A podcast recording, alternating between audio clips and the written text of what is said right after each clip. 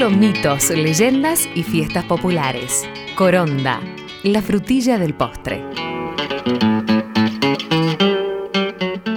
Coronda le puso nombre a la frutilla argentina.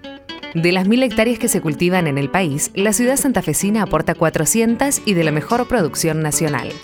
Dicen que su tierra bien arcillosa es la que garantiza un producto que día a día tiene más adherentes en el país y en el mundo.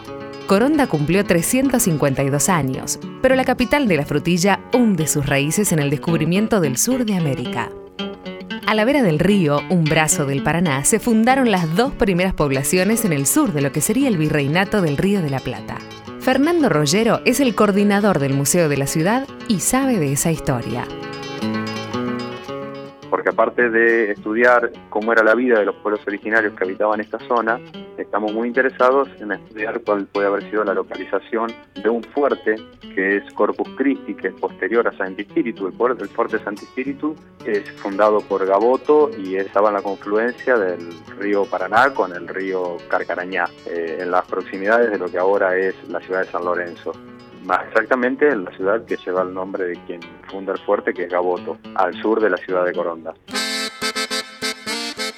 Un investigador francés enviado por Luis XIV allá por el año 1714 descubrió que los mapuches chilenos cultivaban una frutilla más grande que la que existía en Europa.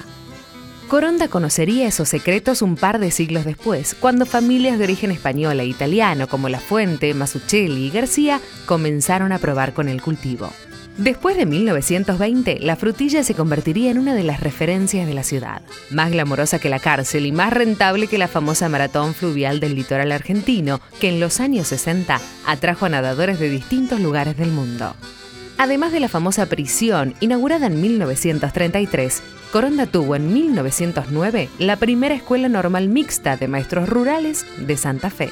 Para Rollero, a diferencia de lo que sucedió con otros pueblos, el ferrocarril convirtió a Coronda en una ciudad administrativa.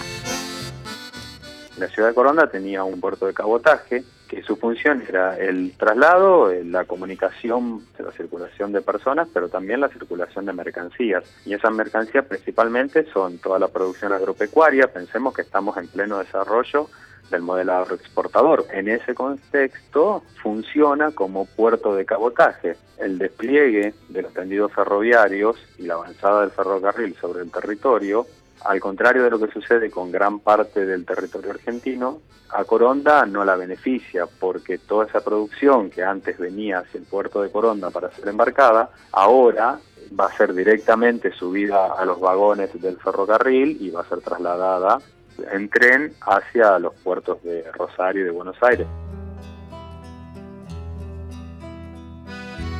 En inglés, frutilla se dice strawberry. En francés, fraise pero no habrá ninguna igual a la que crece en Coronda. Resiste cualquier comparación por su tamaño, forma, color y sabor.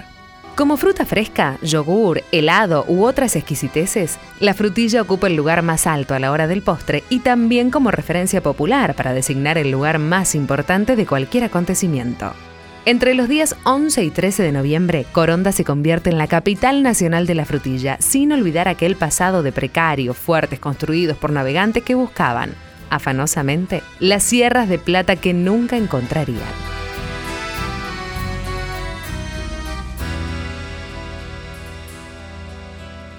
Cada región tiene su historia. Vos también podés contar la tuya. Escribí a historiasargentinas.radionacional.gov.ar. Esta historia la escribimos juntos. Radio Nacional, la radio de todos.